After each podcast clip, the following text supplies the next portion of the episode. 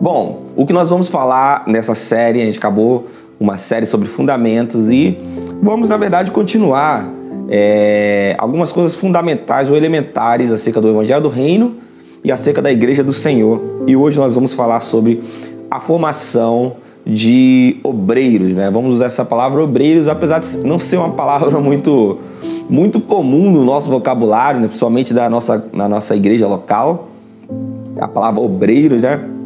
Mas entenda obreiros como alguém que é um servo de Deus, um discípulo de Jesus e que coloca a sua mão para servir. Um obreiro. Então, é, para começar, eu queria dizer para você o seguinte: como eu disse no, no início, esse assunto é um dos assuntos mais importantes da vida da igreja, é um dos assuntos mais é, essenciais. Eu podia dizer que é uma das coisas mais essenciais para o crescimento da igreja é o assunto da formação de obreiros. Na verdade, é a formação de novos obreiros. E como esse assunto é um assunto tão especial, ele requer a nossa atenção. E uma das coisas que eu queria começar a dizer para você é que a formação de obreiros é uma das coisas mais difíceis de ser executada. Porque a formação de obreiros, ou a formação de. de eu vou usar essa palavra obreiros, vai se familiarizando com essa palavra, né? A formação de obreiros, ela requer tempo, requer dedicação, requer discipulado preciso, discipulado ali mesmo, em cima. E a formação de obreiro é algo a longo prazo, né? A gente não consegue formar obreiros a, a, em pequeno prazo. E aí vem a primeira, ou o primeiro paradoxo, né, da igreja atual é como a gente faz as coisas que precisam ser feitas com urgência, se a gente precisa formar ou formando obreiros a longo prazo. É muito comum hoje você parar e você perceber que algumas áreas da igreja do Senhor, e quando eu a igreja do Senhor, não, não, não pense somente na CIB do de Caxias, mas imagine a igreja do Senhor como a igreja, a igreja do Senhor na terra.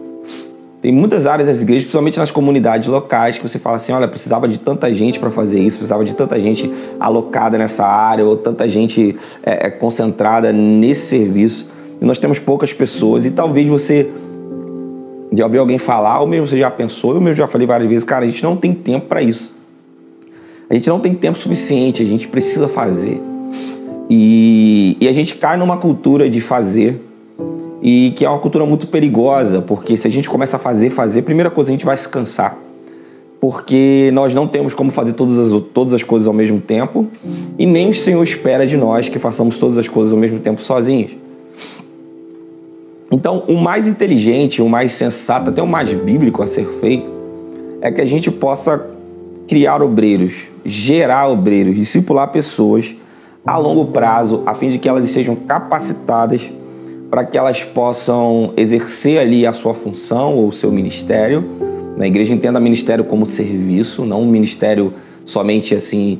A, a gente olha a palavra ministério e você pensa logo no, nos líderes, grandes líderes de ministério da igreja. Não, mas ministério, ele pode ser um ministério que, que, que queira muito tempo, requer muito tempo de você, ou muita, muita responsabilidade, ou que tem várias pessoas embaixo de você, e talvez esses ministros são pessoas talvez até mais.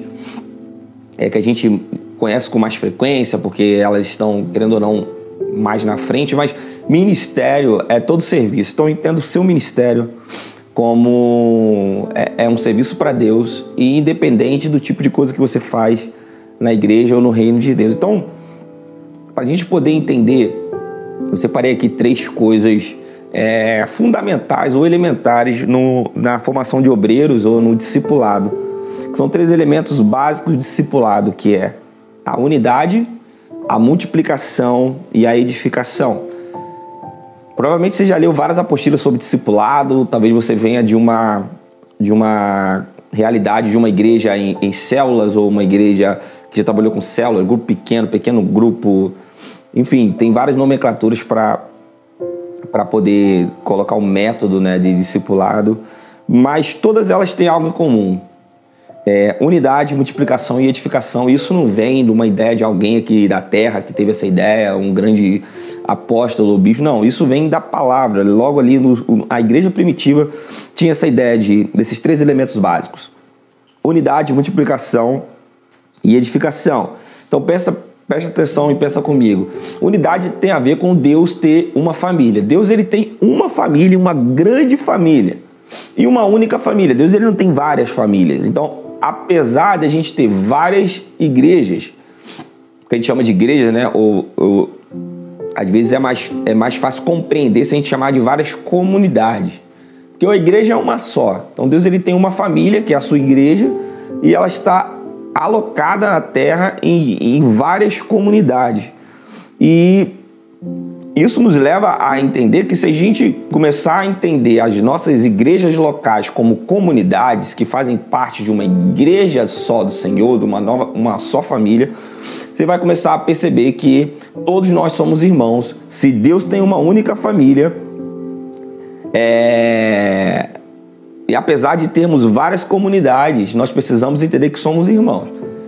Há muitos anos atrás, provavelmente se você é uma pessoa aí das antigas, você, você deve compreender que, por exemplo, é... existem várias denominações, né? Que a gente vai falar sobre isso um, uma outra hora que são ramificações de dentro do, do, do, movimento cristão ou da Igreja do Senhor, de acordo com algumas doutrinas que, que, que, que nos separam, as doutrinas secundárias, não as doutrinas básicas. As doutrinas básicas elas são as doutrinas que todos nós devemos acreditar. É o que diferencia a gente de igreja do Senhor de um outro tipo de, de, de, de, de religião. Mas as doutrinas secundárias são aquelas coisas que realmente as pessoas é, as igrejas não entram em concordância, talvez as comunidades locais não entrarem em concordância, que um acredita que é de um jeito, outro acredita que é de outro. E a partir daí, a, é, é, é criada uma nova denominação, uma nova linha ali, né, teológica, de acordo com coisas secundárias. Porém, se você é da antiga, é comum é, as pessoas há muito tempo atrás, elas achavam que pessoas de outras denominações, elas não eram nem irmãs, né? eram primos. Né? Chamavam nossos primos. Na verdade, esse era um termo pejorativo. E eu quero que você entenda que, independente da denominação que a pessoa for, é, se ela faz parte da igreja do Senhor, se ela faz, é, se, se aquela comunidade local que ela está reunida tem a ver com o evangelho do reino, tem a ver com, com, com o princípio de de, de ser semelhante a Jesus. Sim, nós somos irmãos. Então, esse é o primeiro elemento básico. Nós somos irmãos, independente da comunidade local que a gente esteja alocado. A segunda, Deus ele, ele quer ter uma, uma, uma comunidade alocada em cada local. É, porque Deus ele quer espalhar o seu nome por toda a terra. Ele disse que é, Fazei discípulo de todas as nações, então é impossível termos somente uma comunidade em um lugar. Biblicamente, precisamos ter comunidades em todos os lugares. Então, se Deus quer uma cidade, uma, uma, uma comunidade espalhada em cada canto da terra, a gente pode entender que ele também quer ter muitos filhos. Então, a ideia de Deus de espalhar o evangelho por toda a terra não somente ali em Jerusalém, não somente ali com, aquela, com aquele pessoal ali da igreja primitiva. Jesus, Jesus disse, né, portanto, ir de fazer discípulos em todas as nações. Deus ele quer ter uma família em toda a terra. Isso tem a ver com o quê? Com multiplicação. Então, primeiro, a gente precisa entender que Deus tem uma única família, independente de onde você estiver alocado, e precisamos entender que se você está alocado em algum outro lugar, isso tem a ver com o que Deus quer, que, que é espalhar o seu nome e o seu evangelho por toda a terra, e Deus espera que possamos multiplicar. E é aí que vem o terceiro pilar que faz toda a diferença, que é a edificação. Porque a ideia não é que Deus quer ter muitos filhos em quantidade. Deus quer ter muitos filhos que sejam semelhantes a Jesus. A ideia de Deus não é ter uma igreja cheia de pessoas, mas cheia de pessoas que sejam semelhantes a Jesus. Isso tem a ver com edificação. Então, por exemplo, se, recapitulando, se tem a ver com unidade, sermos um, uma família. Se tem a ver com multiplicação, sermos muitos filhos da mesma família. Isso tem a ver com edificação, ou seja, sermos um, uma família com muitos filhos que sejam semelhantes a Jesus, edificados. Como é que a gente pode cumprir essa grande comissão sem obreiros? É impossível. É impossível. Então, imagine, como é que se pode colher uma grande colheita de uma grande plantação se a gente tem falta de braços para semearem a grande colheita ou semearem aquela grande plantação, aquela grande lavoura. Temos falta de braço para lavar, lavrar a terra. Esse é o principal problema hoje da igreja na terra. É por isso que as igrejas começam a minguar, é por isso que as igrejas começam a diminuir. E por muitas igrejas morrem, muitas comunidades elas fecham por falta de obreiros qualificados e obreiros responsáveis. Então a gente sabe que tem muitas coisas para fazer. E o mais comum é a gente tentar envolver o máximo de pessoas que a gente conseguir em tudo que a gente pode. Só que a gente tem que se preocupar não somente na multiplicação, mas essa multiplicação ela precisa estar alinhada com pessoas que sejam semelhantes a Jesus. A ideia não é a gente multiplicar o número de pessoas, mas a ideia é de multiplicar o número de pequenos cristos, de cristãos. A ideia é multiplicar pessoas que tenham o caráter de Jesus. E para isso requer tempo, isso requer trabalho, isso requer dedicação. Isso requer muitas vezes, cara, a gente passar um ano inteiro sem fazer alguns tipos de atividade, só treinando pessoas isso requer muitas vezes a gente parar tudo que a gente está fazendo e focar em treinamento, focar em edificação, focar em fortalecer, em gerar pessoas. Porque é só você pensar, é inútil a gente pensar que a gente pode multiplicar o número de pássaros se a gente não tiver multiplicação do número de casais de pássaros.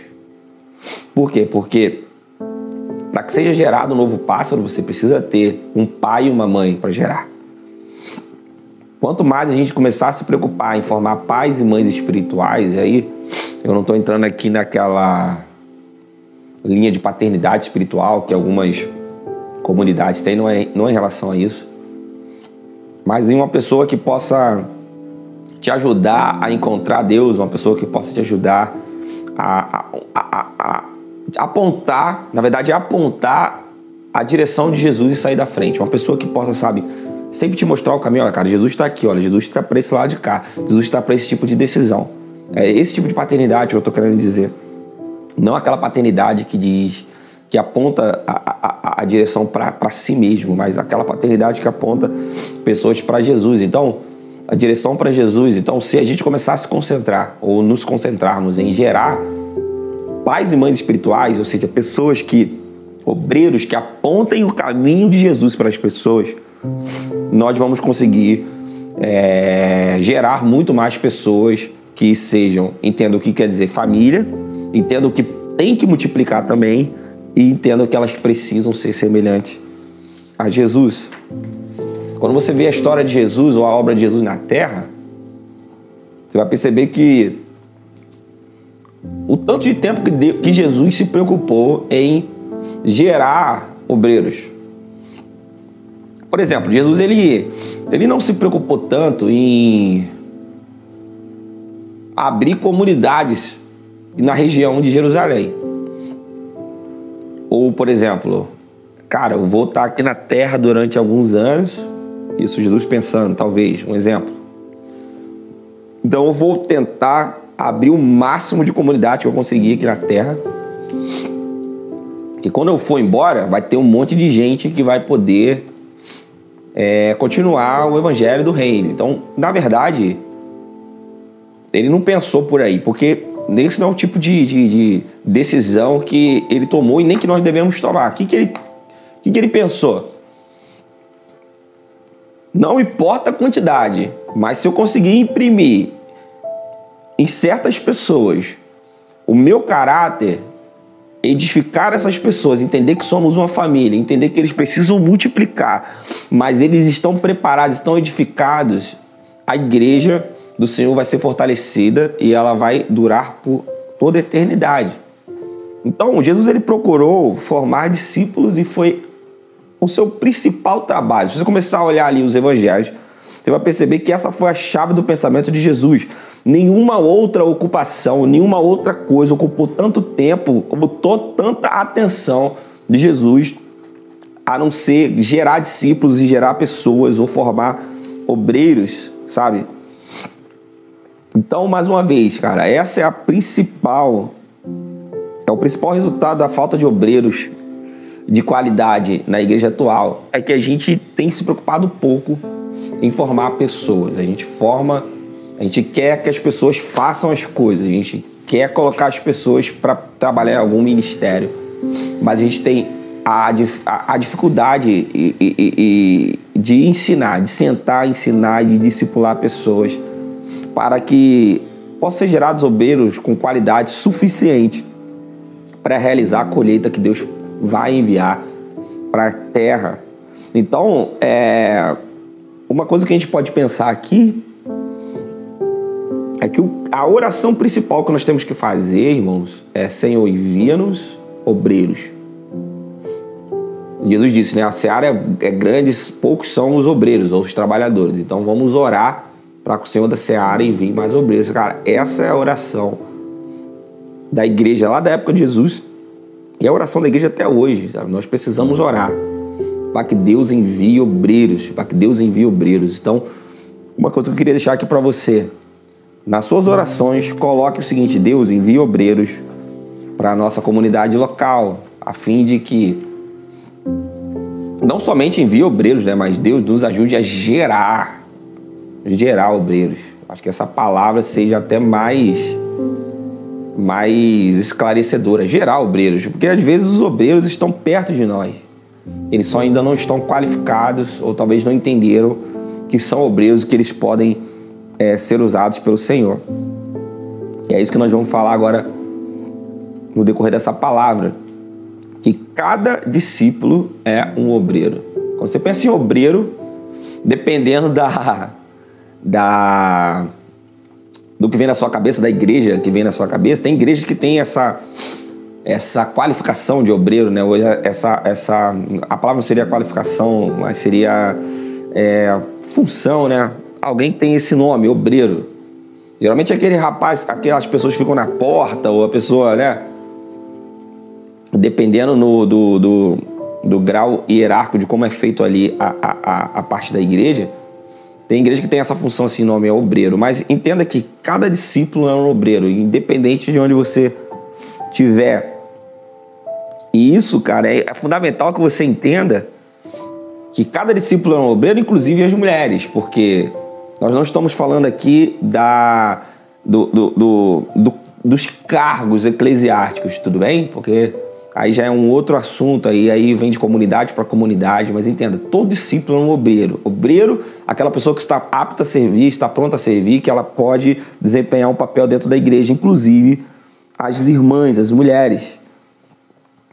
Então, se a gente não abrir essa mente agora nesse estudo e olhar para esse prisma, vai ser meio difícil a gente conseguir é, compreender, porque você vai achar que, que, que é, um, é, é algo só para os homens. Não, mas todo discípulo é um obreiro e entenda o obreiro como um servo.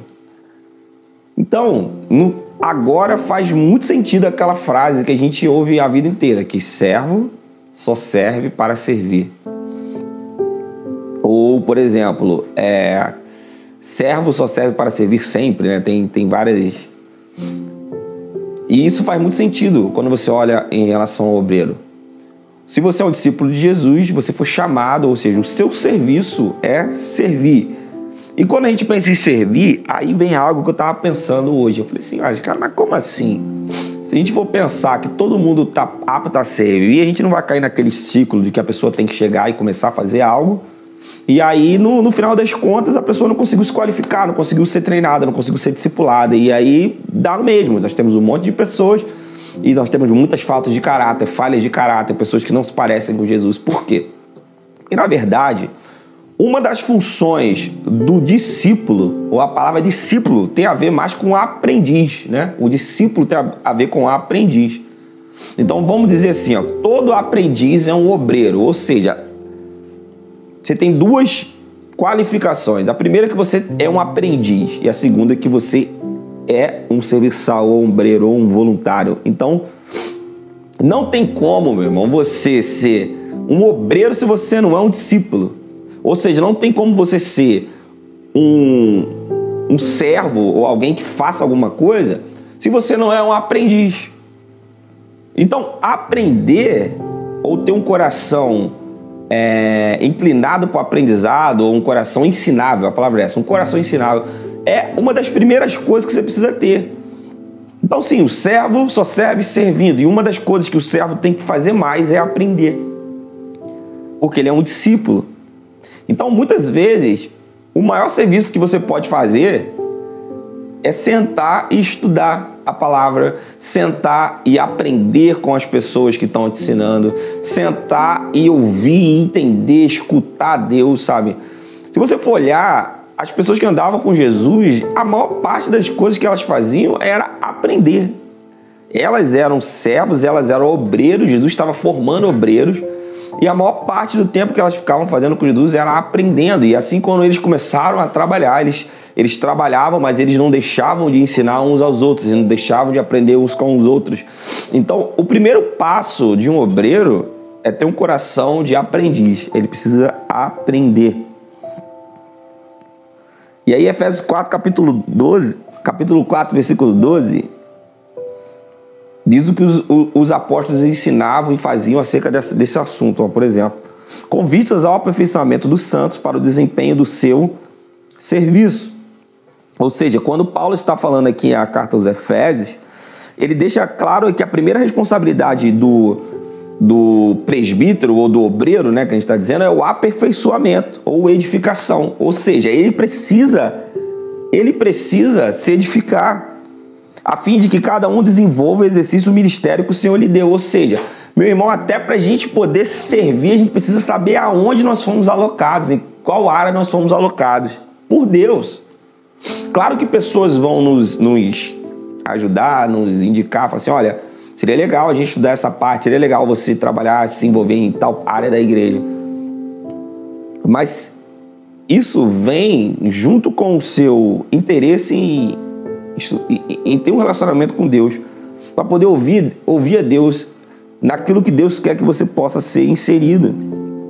Então aqui a gente pode destacar é, mais uma vez algumas coisas. A primeira é que quando Paulo está falando em vista do aperfeiçoamento dos santos para o desempenho do seu serviço, ele está deixando isso bem claro que isso é para todos, inclusive homens e mulheres, inclusive os santos, meu irmão, santos são todos nós que, que nos convertemos, que entramos para a família de Jesus ou da família de Deus, ou seja, isso é um chamado para todos nós. Segundo, a instrução comunicada a cada um consiste em colocá-lo na função de ministrar a igreja, ou, ou vou usar uma palavra aqui, diaconia, mas não, mais uma vez, não, não, não confunda com, com a função né, eclesiástica da Igreja Batista ser um diácono. Mas imagine, Primeira coisa, todos nós fomos chamados para aprender e entender aquilo que nós temos que fazer. Segundo, todos nós precisamos fazer algo que Deus colocou para que a gente possa fazer.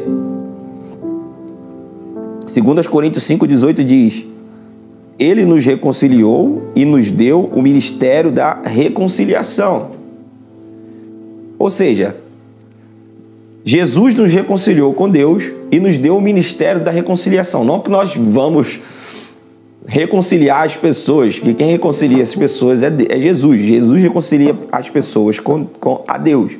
Mas se ele nos reconciliou para auxiliarmos na reconciliação das pessoas com, com o Pai, ou seja, é um chamado para todo mundo que foi reconciliado. Não é um chamado somente para os líderes da igreja, somente para os pastores, somente para os, líderes de ministério, mas todo discípulo é um obreiro.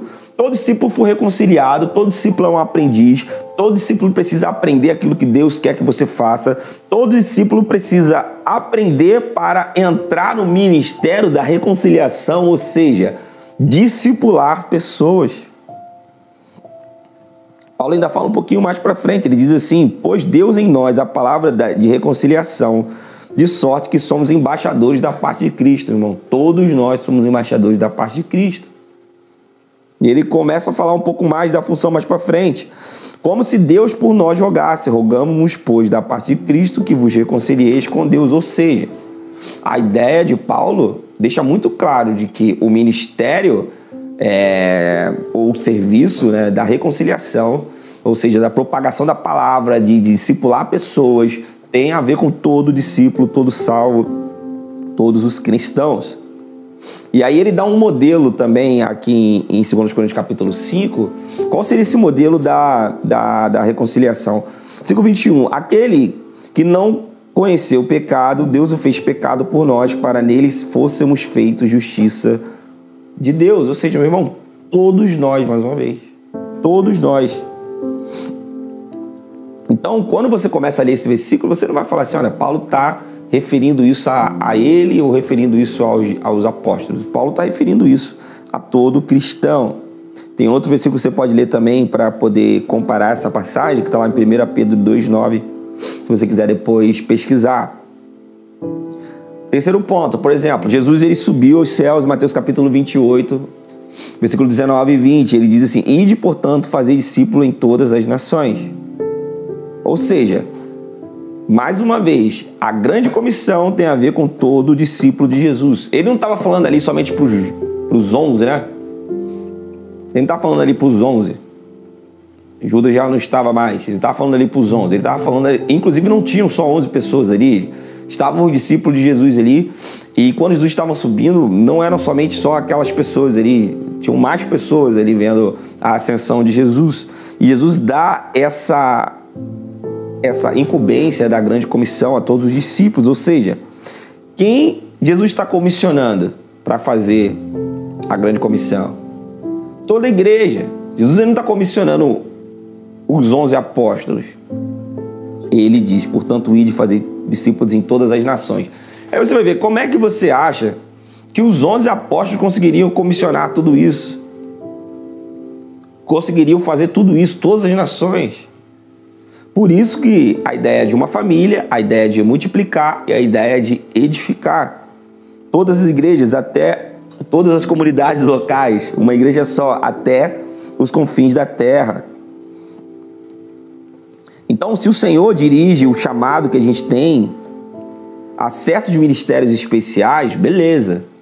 Tem coisas que, que Deus é, é, é, dirigiu para o ministério da palavra, tem coisas que Deus dirigiu para a, a, alguns tipos de, de chamados específicos. Porém, aqui em Mateus capítulo 28, ele está dirigindo a toda a igreja. É algo para a grande, a grande comissão, é algo que envolve todo mundo, não somente os líderes da igreja. E aí vem, cabe aqui uma pergunta, algo que você pode pensar. Você cara, mas como é que Deus pode esperar isso de mim, cara? Não sou nem preparado para fazer esse tipo de coisa. Talvez eu tenha acabado de entrar para a igreja, eu tenha acabado de entrar para a família de Deus, ou talvez você esteja na família há um tempão, cara. Já, já está um tempão convertido, mas assim tem dificuldade de entender é, de como você poderia fazer isso, se acha incapaz. Uma coisa que eu precisava te dizer é o seguinte: se você nasceu de novo, se você é um discípulo de Jesus, além de você ter recebido o chamado, aí, a incumbência da grande comissão, você foi ungido pelo Espírito Santo, você foi ungido por Deus. E aí você vai falar assim, cara, mas como assim eu sou ungido pelo Espírito Santo? Atos capítulo 1, versículo 8. Recebereis poder quando descer sobre vós o Espírito Santo e sereis minhas testemunhas. Ou seja, meu irmão, o Espírito Santo está dentro de você, você, você é, é uma nova criatura, você é um discípulo de Jesus e você recebeu poder para fazer isso.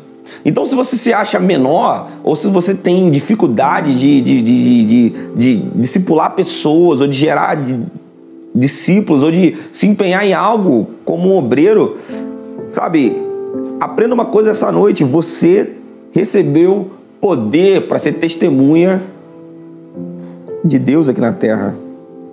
Mais para frente, Pedro também, ele estava pregando Atos capítulo 2, versículo 39. Para todas aquelas pessoas que tinham recebido ali agora o Espírito Santo ali em Pentecostes, ele diz: "Para vós, para vós outros é a promessa, quanto para para quantos o Senhor, nosso Deus, chamar". Ou seja, Pedro estava deixando bem claro que o que estava acontecendo ali em Pentecostes o poder que estava sendo liberado sobre as pessoas não era somente para aquelas pessoas que estavam ali com Jesus, não era também somente para as pessoas que estavam em Pentecostes, mas era para todas as pessoas quanto Deus chamasse.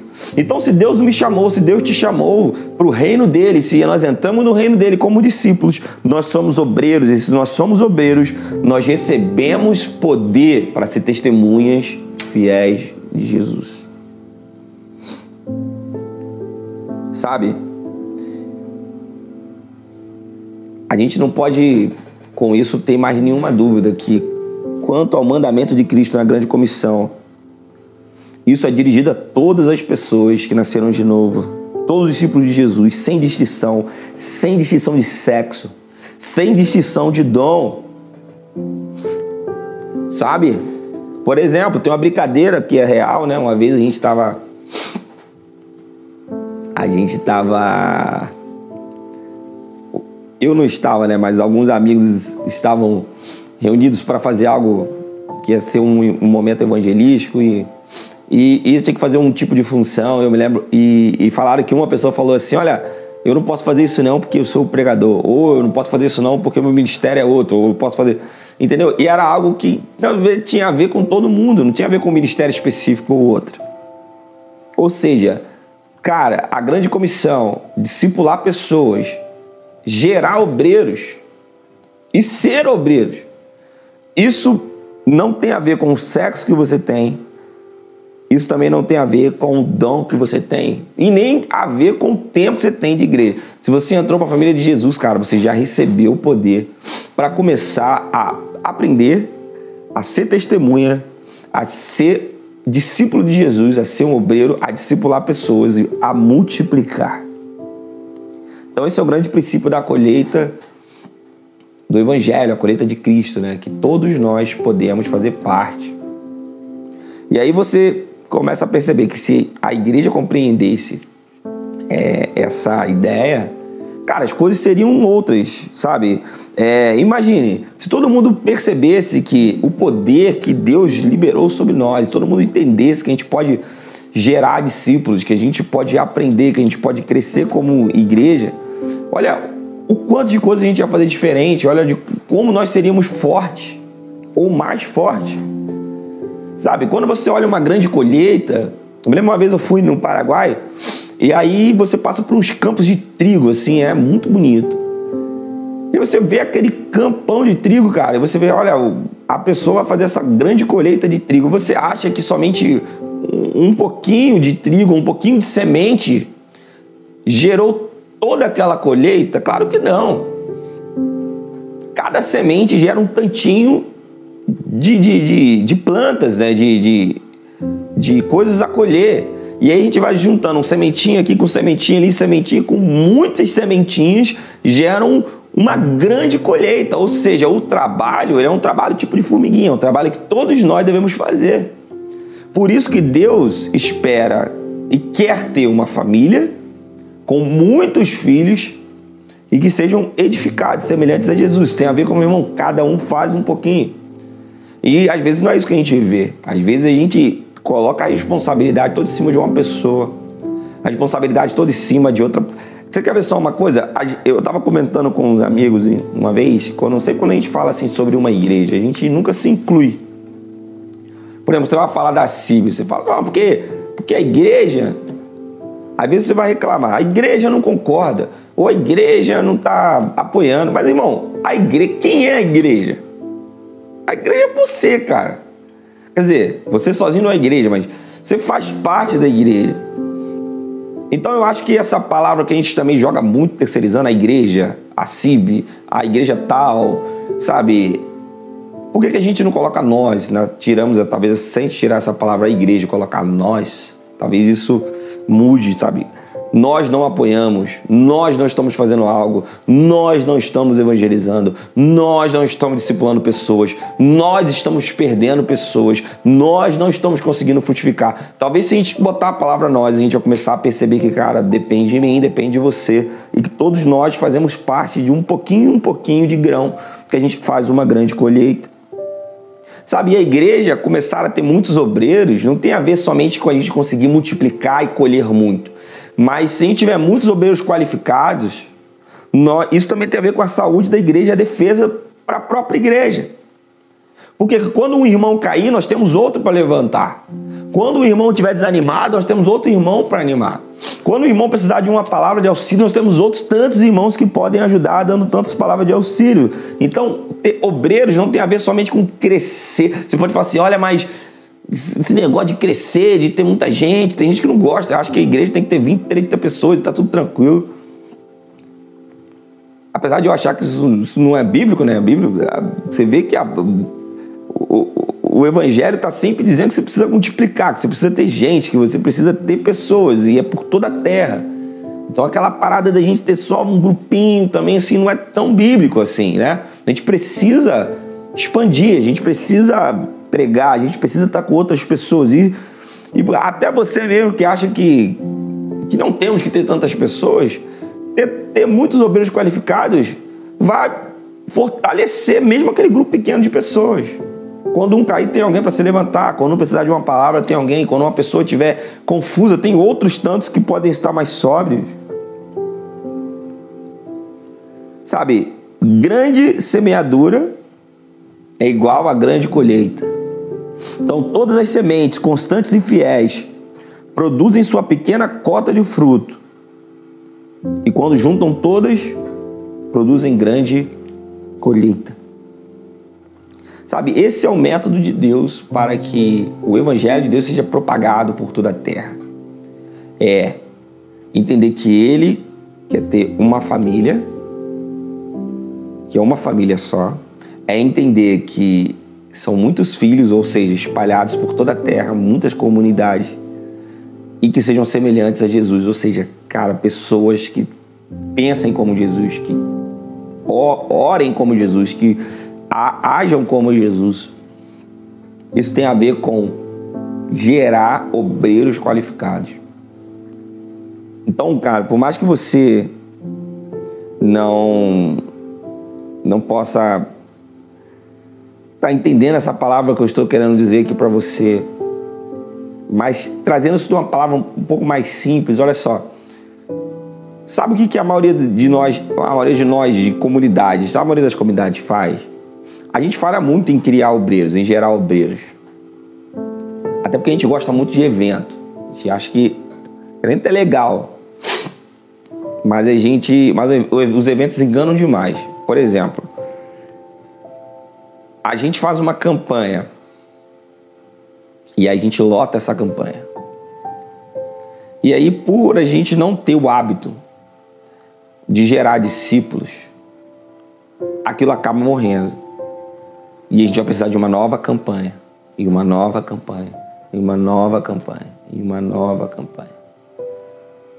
E quando a gente vai criar campanhas, meus irmãos, é muito cansativo. Requer muito trabalho eu imagino que uma campanha é tipo um SAMU, sabe? Você precisa agora de uma emergência. Vamos fazer uma campanha? Só que você pode ir ao médico, né? Antes de passar mal. Tem um acompanhamento, ou seja, se a gente começar a desenvolver o hábito de discipular pessoas, quando a gente tiver uma campanha que é para injetar aquela, é, um poder de Deus nas pessoas, para injetar é, é, as pessoas ficarem mais animadas, mais felizes, sabe? Isso só vai somar para que a gente possa multiplicar ainda mais com mais força. Mas o ideal é que a gente tenha pequenos grupos.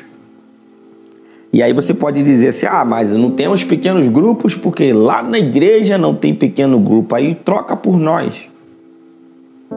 Nós não temos pequenos grupos porque nós não fazemos nada por pequenos grupos. Não é necessário que a gente organize. É, é importante que a gente organize a igreja em pequenos grupos para estudar. Mas isso não impede que você tenha um pequeno grupo. de amigos, de irmãos, de caminhada, que você evangelize. Sabe, porque aquela pessoa que entendeu que ela é comissionada, que ela é um obreiro, ela não vai depender de anos para que alguém possa organizar uma célula para que ela possa participar. Ela mesmo, sem precisar é, organizar uma célula para que ela possa participar, ela já organiza o seu próprio grupo ali de estudo, pessoas leem os mesmos livros, pessoas para orar. Por exemplo, vou te dar uma ideia, cara. Quantas pessoas se conhecem da igreja? Você já pensou em comprar um livro, mandar para elas e falar assim: olha, vamos todos ler, sei lá, é, Campo de Batalha da Mente, vamos ler todos juntos é, O Segredo do Lugar Secreto, um livro que, que você pode ler e, e, e tem um estudo em grupo. Vamos ler As Excelências de Cristo, vamos ler todos juntos, sei lá, o Teologia Sistemático, vamos ler todos juntos o Segue-me. Enfim, meu irmão, não é desculpa para que você não, não, não, não, não esteja, sabe, envolvido com o discipulado se não tem uma célula. Claro que organizando uma célula fica muito mais simples, fica muito mais talvez didático, né? Mas a ideia não é que você tenha uma célula para frequentar porque você frequenta uma célula ou frequenta um pequeno grupo, porque se você não estiver entendendo o que você está fazendo, não adianta nada, é só um número. Só que você pode gerar discípulos agora, a partir de hoje. Como? Começando por onde? Pela sua família, pela sua casa, culto doméstico, oração em família, chamando seus filhos para orar, gerando discípulos ali dentro da sua própria casa, chamando seus amigos, seus parentes que moram perto de você, para aquela reunião que você tem em casa, às vezes, vamos parar aqui, vamos, vamos fazer uma oração, sabe? Vamos estudar, oh, vamos, vamos incentivar as pessoas a estarem junto com a gente na, nas, nas, reuniões, nas igre, na igreja, no, no, nas escolas bíblicas, sabe? É, não há desculpa para a gente não se envolver. E o que você entender essa noite, sabe? Todo discípulo é um obreiro. E nós fomos chamados para fazer parte da família de Jesus, de família de Deus, que é uma família só. Que tem muitos filhos, que são muitas pessoas. Que são semelhantes a Jesus, que são edificadas. Para que isso aconteça, a gente precisa estar empenhado, cara. Estar tá empenhado. Isso aí independe de alguém mandar você fazer, porque a Bíblia já está mandando você fazer isso. Amém? Feche seus olhos, vamos orar a Deus. Eu oro para que essa palavra possa nos trazer mais perto de Ti, possa nos levar para para aquilo que o Senhor espera de nós. Coloque em nós uma paixão pelos perdidos. Coloque em nós a ideia de que nós somos uns obreiros seus. Coloque em nós esse peso, em nome de Jesus. Amém e amém.